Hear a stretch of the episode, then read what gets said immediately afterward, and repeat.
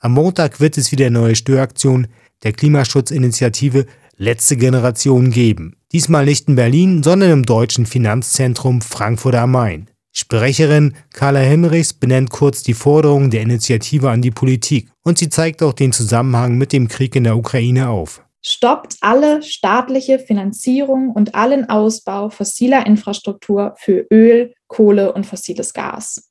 Die erneuerbaren Energien, das ist ganz klar, sind ein Friedensprojekt Investitionen in Erneuerbare sind das beste Projekt für Frieden und Wohlstand. Und wir brauchen jetzt Sonne- und Windkraft, denn das produziert keine Kriege, das ist die Zukunft. Mit ihnen machen wir Deutschland unabhängig von Diktaturen, unabhängig von Lieferengpässen. Sie schützen unsere Luft und sie schützen das Klima. Und, und deswegen müssen wir Solar- und Windenergien ganz konsequent ausbauen. Und insbesondere müssen wir den Notfall anerkennen, denn wir sind in einem Notfall und wir brauchen eine Notfallwirtschaft jetzt. Wir brauchen jetzt einen schnellen, fairen Wandel für alle.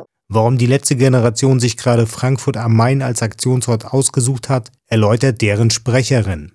Denn hier in Frankfurt, da fließt das Geld in die fossile Infrastruktur. Und dort wird damit dieser Blutfluss, den wir heute schon in der Ukraine sehen, den wir heute schon im globalen Süden sehen und den wir morgen auch in Deutschland und weltweit sehen werden, finanziert. Und welche Aktionen sind in Frankfurt am Main geplant? Carla Hinrichs gibt einen kurzen Einblick.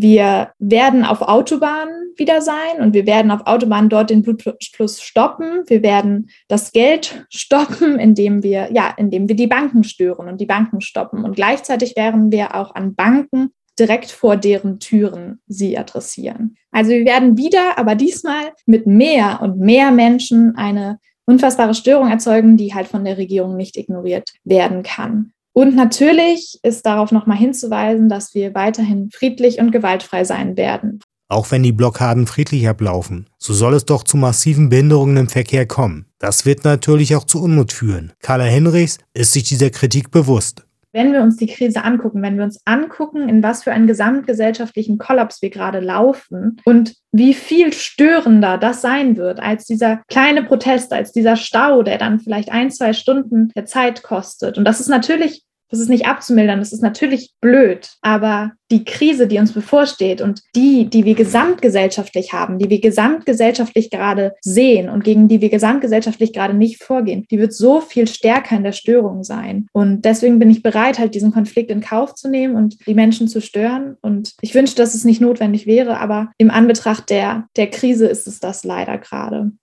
Wie lange aber sollen diese Störaktionen andauern? Ist es nur eine einmalige Aktion oder gehen sie länger? Aktivist Lars Werner von der letzten Generation kann die Frage beantworten.